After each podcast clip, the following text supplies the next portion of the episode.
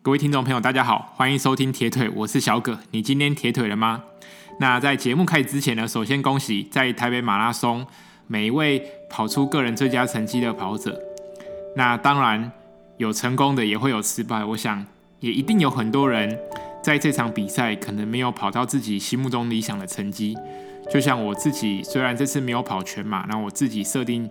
半马能跑进八十五分。当然最后因为最后一公里自己也是。有点快呼吸不过来，所以最后一公里放掉，没有拿拿到我自己心目中的理想的成绩单。虽然拿下了一个 PB，但我自己觉得很多地方需要检讨。那希望在下一次的比赛能够把自己的状态调整好，再来参加。因为说实在，这一场的半马，我自己呃能训练的周期并不多，大概从十一月的。北京物理加荷花马之后，然后隔一周又刚好去 CT 参加了自工，所以其实整个训练周期算下来，我大概只有四周的时间可以做调整。因为时间不够多，再加上如果一次要把整个强度加上去，也有可能受伤，所以这样子的一个成绩，我自己虽然不满意，但也是心满意足了。对于没有跑到自己心目中。成绩的，我觉得也不要太难过，呃，跑得好的高兴三天，跑不好的难过一天就好。这个跑步是一个很长远的运动，那我自己在这条路上其实前前后后也跑了十年，不可能每一场都破 PB，甚至我自己呃跑马拉松也有 DNF 过啊，那时候也有曾经因为肚子痛，那就上了最后上了那个收容车。其实我觉得有时候跑不好。并不是真的不好，有时候跑不好，它可以让你回去思考，说到底哪个地方做错。那其实，在下一场目标赛事抵达之前，有一时候练习想到那时候失败的场景，有时候反而能激起自己另外一种斗志。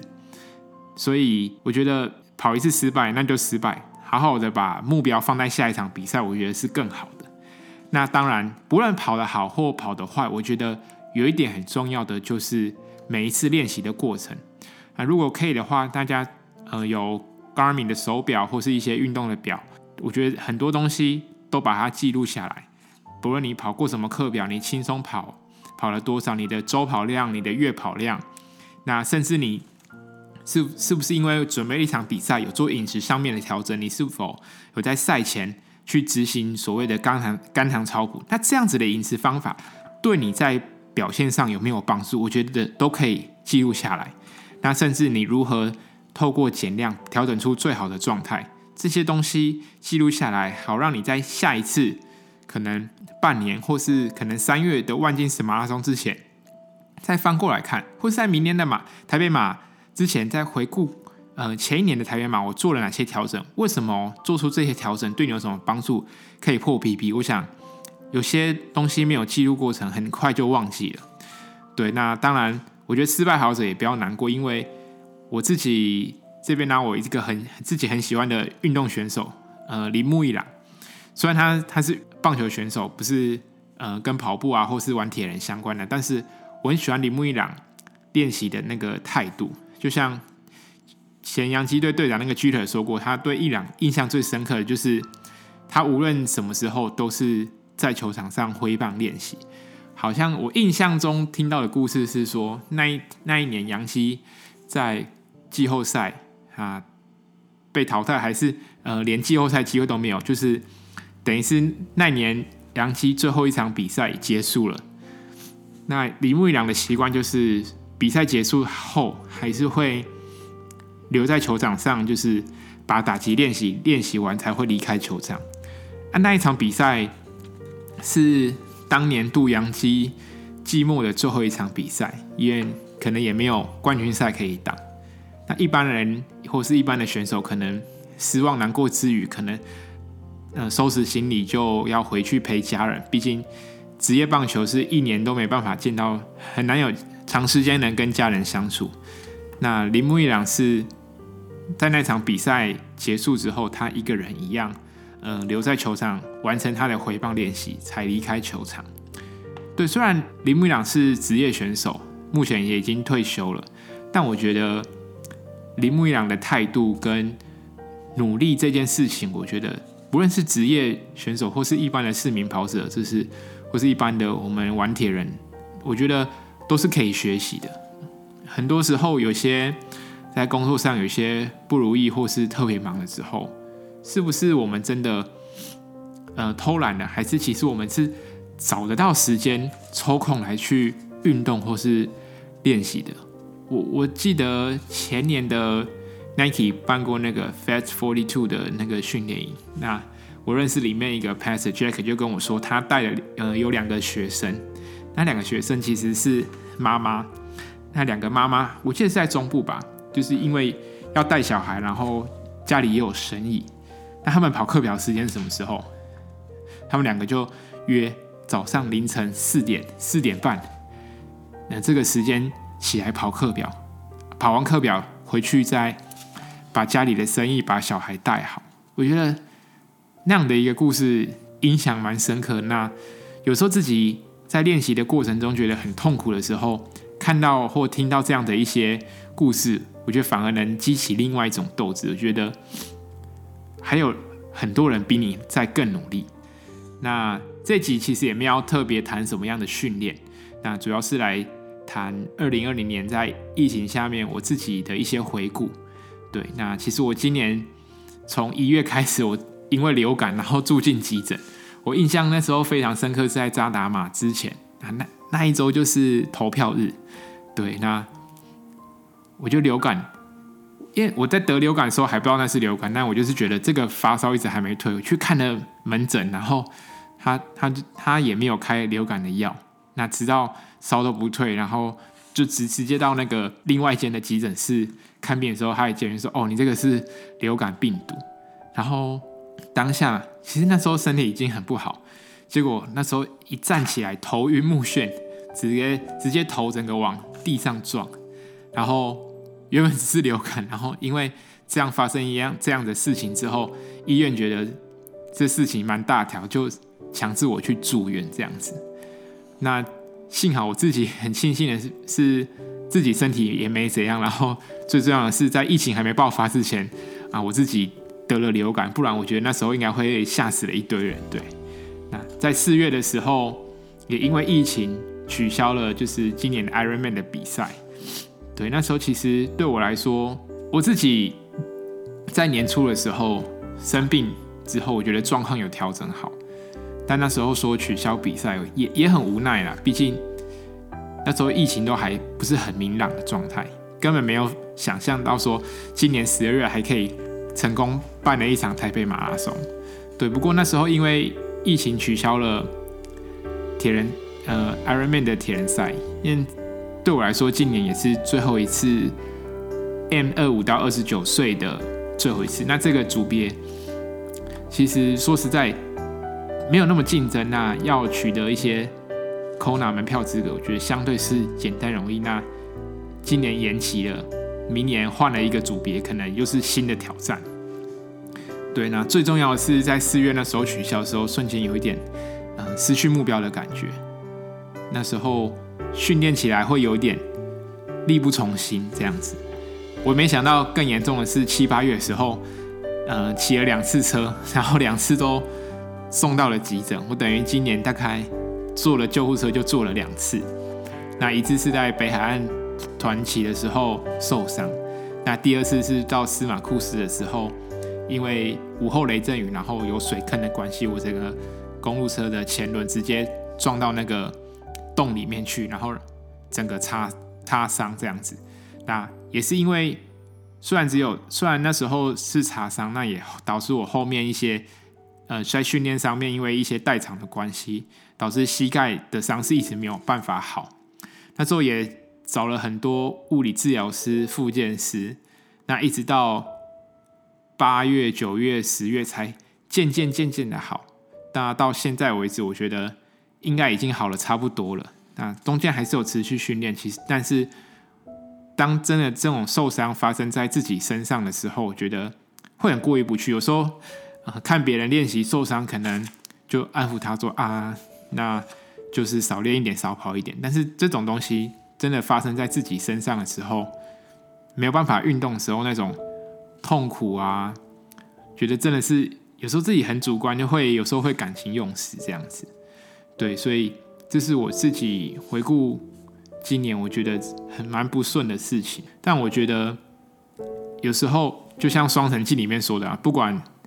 呃这是最好的时代，也是最坏的时代。那这是告诉我们说，其实不论哪时候遇到怎么再坏的情形。最重要的是不要停止努力这件事情。当然，我觉得有疫情也不是坏事，因为其实因为疫情让很多人，呃，原本可能你计划是要出国，那留在台湾。那像我今年也因为疫情，所以留在台湾的时间变多。那我也去了司马库斯，在十一月的时候也去爬了嘉明湖，那也都是。过去我不曾想过，或是觉得说，哎，这种东西没有那么急的去，但是因为疫情去了，我才知道发现，哎，台湾其实真的很美啊，尤其是真的是要透过双脚，不是开车，对不对？去司马库斯骑个单车，那去嘉明湖单攻来回，也是就是要让自己累得半死。我觉得那时候看到那个风景，会真的很感动。这样子，我也没想到，虽然那时候因为膝盖受伤。那十月份的普悠玛超半铁还可以以四小时五十九分的成绩进到终点线，因为我过去也成绩把就是一一三 sub 五的这个成绩放在我自己的一个目标清单里面，也没想到竟然是在受伤之后的情况下，然后能够达成。对，那台北马更不用说，就是虽然没有达到目标成绩，但也跑出了一个个人半马的最佳成绩。自己也没有想到，对，还有最重要、最重要就是真的能在十一月的时候完成北京武岭加就是合欢嘛。对一个八月才车祸受伤的我而言，我觉得能在呃十一月能完成北京武岭加合欢嘛，是超乎我预期之外的。我很感谢，也很感激，就是呃这段时间呃每一个鼓励我的朋友。那也很感谢物理治疗师，嗯的陪伴，这样子，他教我了我很多一些我过去没有学过，或是或是说，嗯，我那时候一直膝盖一直不好，那也是因为物理治疗师的帮忙，让我重新找回臀部的肌力，然后让膝盖的伤势能够好转，这样子。今年我觉得我学到了几件事情，啊，第一件事情是去想做不到。那去做意想不到，哦，为什么会这样说呢？因为说实在，在受伤那时候，刚好我接触到 Podcast 这个平台。那我之前也不知道有有 Podcast 这个，也是因为受伤的关系，那然后才发现哦，原来其实国外这有这个类似广播啊的平台已经很长一段时间。那我自己也看到，其实针对在运动或是尤其是针对铁人三项或是路跑的节目并不多，那我觉得刚好身边有一些资源，我觉得可以拿来运用。那也希望透过这个节目，可以把呃更多的训练的东西，那也希望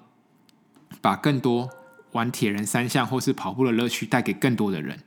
因为我想，我其实也不知道到底。我自己的听众有多少个是真的玩过铁人，或是甚至跑过马拉松、跑过十公里的？对，那我希望我的声音能够陪伴大家，让大家继续在不论在自己的生活当中，或是你还没有尝试过铁人三项，或是马拉松，呃，不用到马拉松，我觉得十公里或是半马，哎，慢慢的就是穿上跑鞋出去运动，我觉得都很棒。如果你是听了我节目才开始运动，我觉得也很欢迎你再留言给我，很开心你能够开始运动，也我觉得对我是一种很大的鼓鼓励这样子。然后第二件事情是，我觉得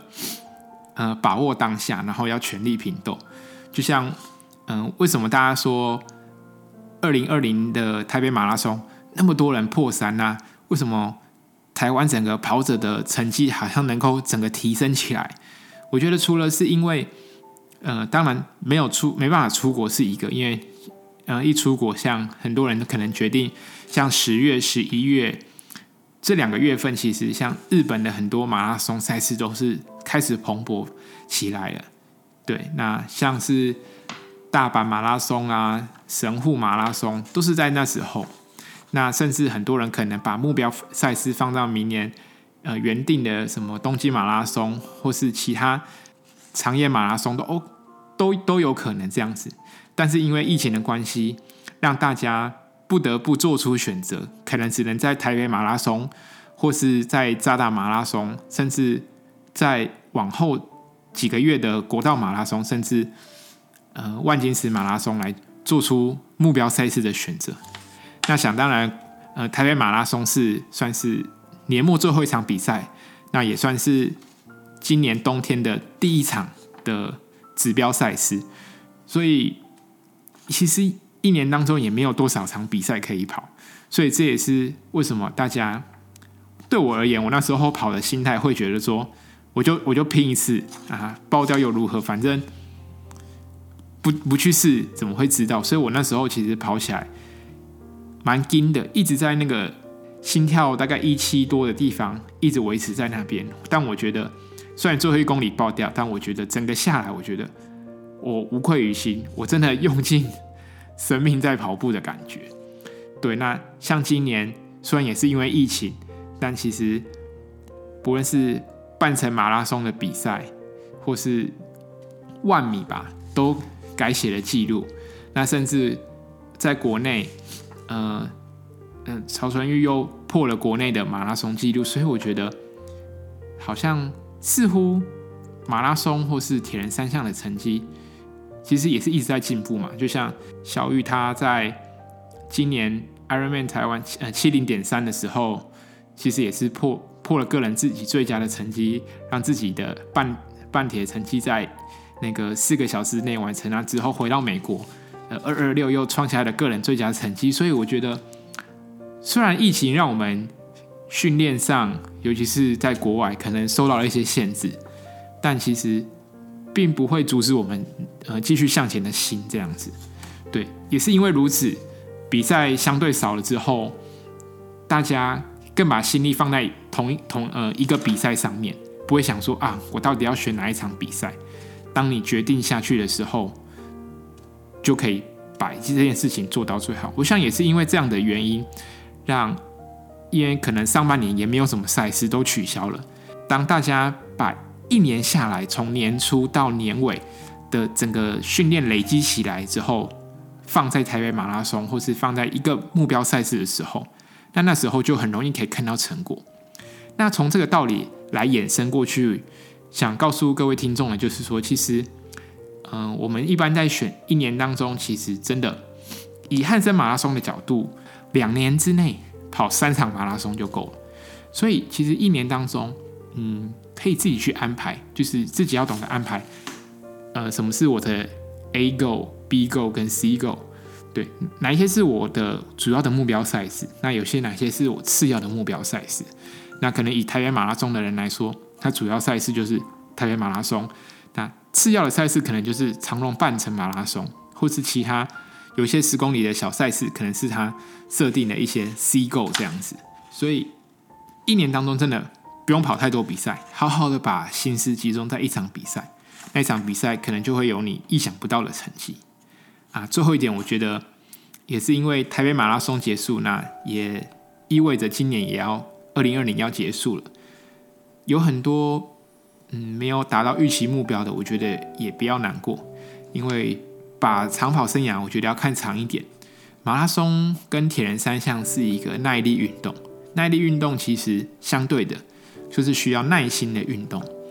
不论只有体力，那也培养我们一些在过程中如何调试自己的身心。虽然，尤其是我们业余跑者，我们没有像职业跑者有压力，我们没有什么。黄金周期，根据研究啦，五十岁以前都还可以再破自己的 PB。我说指业余跑者来说，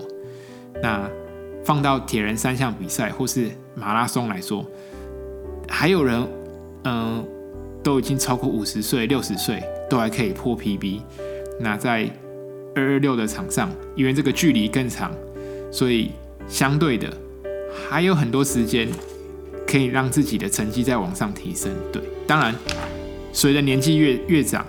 要突破个人最佳成绩，当然越不容易。不过以现在的科学化的训练方式，是绝对有办法能够达到的。好，那今天的节目我不想说太多，但是在节目尾声还是有很多的人需要感谢这样子。今年开了 Podcast，其实过程当中有想停下来说啊，不做了，因为反正我也不知道。但那时候我自己看了一下我自己 Podcast 的后台的一些资料，才发现其还有很多人，我可能那些人是我真的不认识的，就是我可能没有亲自接触到的，他们。还还会去点我的 podcast 节目来听，那时候不知道为什么内心其实蛮感动的，说不说不出的感动，觉得原本自己觉得是哎，可能听众没有那么多，那是不是做体育类型的节目可能不太适合这样子？但我当看到又有人在默默在听的时候，其实改变了我，真的很感谢你们。愿意在自己，呃，不论是在车上也好，或是呃在房间，或是在你通勤的时候，能够打开我的节目去听。最重要的也还要感谢，就是帮我 Podcast 设计封面的学长还有姐姐，在这个过程中帮我解决很多问题。那也很感谢有人帮我做了开头的一些歌啊。啊，片尾的歌，这都是虽然都是节目的小细节、小部分，但是真的很感谢他们，因为有他们才能让节目的品质更好。最后也非常非常感谢呃 Sam、呃 Jovi 哥，甚至小猪，呃，尤其是 Sam 那时候我第一次，我不太敢说自己也不是什么玩铁人三项，没有玩出什么名堂。那不过只是利用一点时间跟兴趣在经营这样的节目，可以但却可以邀请到嗯 Sam 来我的节目，我真的很开心。他也是抽空利用自己的时间，也没有任何报酬，或是他就是很单纯的支持我、听我，那来到我的节目。那我想每一个来宾啊，Jovi 哥，他工作很忙很忙。他要带领整个团队，要办很多比赛。那我也是希望借由我自己一点点的力量，那也很感谢工作之余能够来到我的节目这样子。